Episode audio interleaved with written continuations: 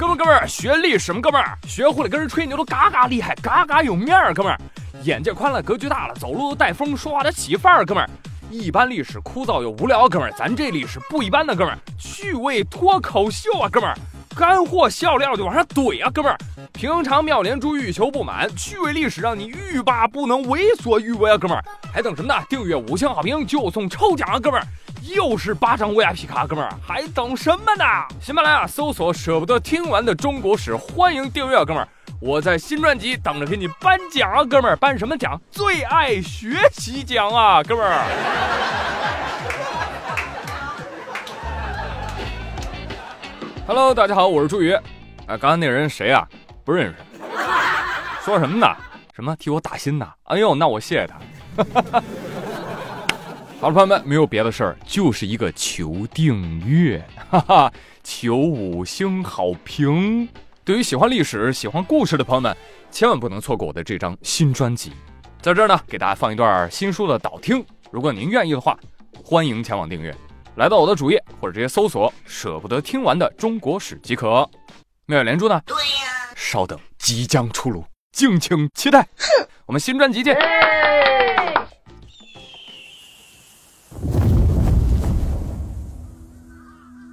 天上乌飞兔走，人间古往今来。沉吟屈指数英才，多少是非成败。富贵歌楼舞榭，凄凉废冢荒台。万般回首化尘埃，只有青山不改。各位好，我是朱宇，欢迎大家收听《舍不得听完的中国史》。可以说，这是一套长长的系列书。我们要讲一个横跨两千三百年的故事。其实很早以前啊，作者心中就有一个想法，他想把中国历史完整的串联起来。那为什么要串联起来呢？因为中国的历史啊，实在是过瘾呐，成体系、因果循环的极具对称之美，不串起来不足以体现出它的美感。啊，只要是中国的历史，就会很好看。中国历史的哪一个时间段，我们都不能忽略，因为每一段历史都有它的逻辑，都有它的传承。但问题来了，怎么写呢？怎么把这几千年的历史串起来呢？用人物串联吗？哼哼，人物太单薄，无法对整体的史观产生框架效果。用大事件串联起来吗？那事件也太多了，跟人物一样，太散乱，也太缺乏核心。所以最后啊。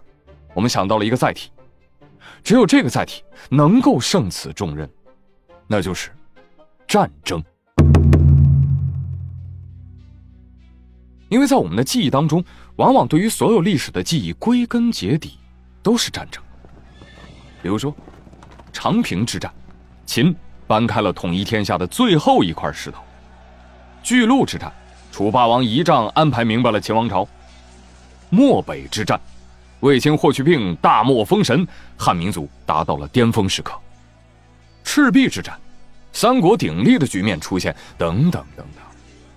所有的兴衰、偶然、动机、谋略、经济、天灾，在万事俱备下导演出了这一场场改变历史的战争，也是这一场场战争将我们对于历史的所有看法、印象、调侃、想象全部浓缩。那本专辑通过这些描写串联起中国古代历史的脉络，舍不得听完的中国史开篇就是秦并天下，以三家分晋到秦朝统一天下的历史兴衰为纲，通过十二场著名战役来讲述历史，包括三家分晋、马陵之战、商鞅变法、合纵与连横、秦并巴蜀、胡服骑射、伊阙之战、乐毅破齐、鄢郢之战。长平之战、嫪毐之乱、王翦灭楚。那听到最后啊，你可能会发现，哎，这历史当中好像有太多的不得已啊。有的亡国之君也不一定就是混蛋，奸佞当道也不见得就那么可恨，忠臣孝子也都得扒开来看。其实他们当初在做选择的时候，做出那些决定国家兴衰、黎民生死的事情时。